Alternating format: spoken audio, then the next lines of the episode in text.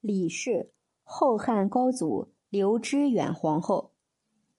李三娘在民间应该是家喻户晓的人物，好多爱听戏的都听过刘备哭泣江山稳，孟姜女哭倒万里长城，秦雪梅哭倒机房里，李三娘哭倒磨房门。这是因为刘知远与李三娘的爱情故事曾被元人刘唐卿改编成《刘知远白兔记》。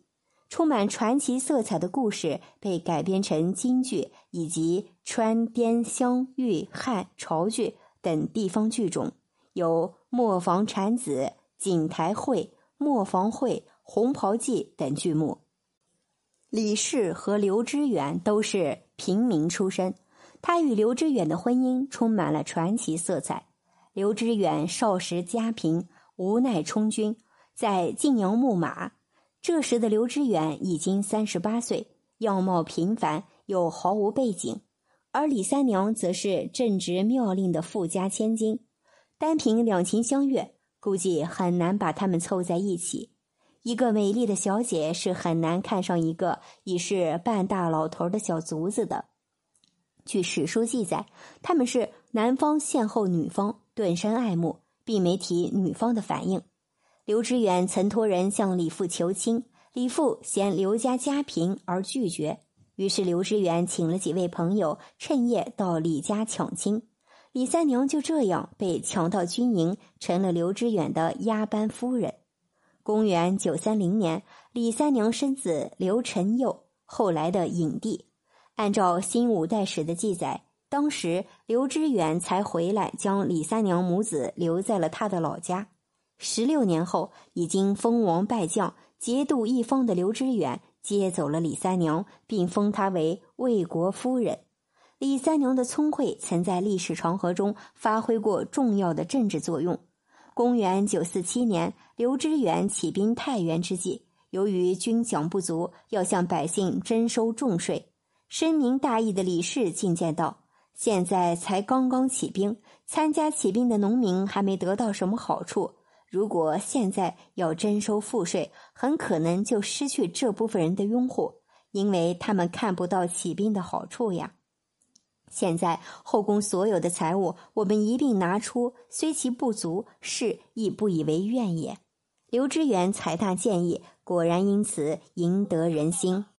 公元九四七年，刘知远趁契丹南下攻打后晋之机，自立为帝，国号为汉。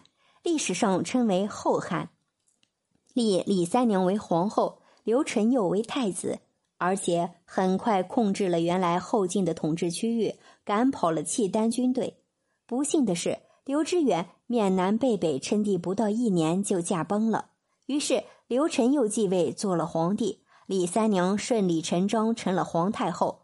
公元九五零年，影帝刘承佑在宠臣郭允明、李烨的怂恿下。准备杀死枢密使杨和都指挥使李太后劝阻，却再不能像先帝在世时的意见被采纳。杨使被杀后，影帝又准备杀死枢密使郭威。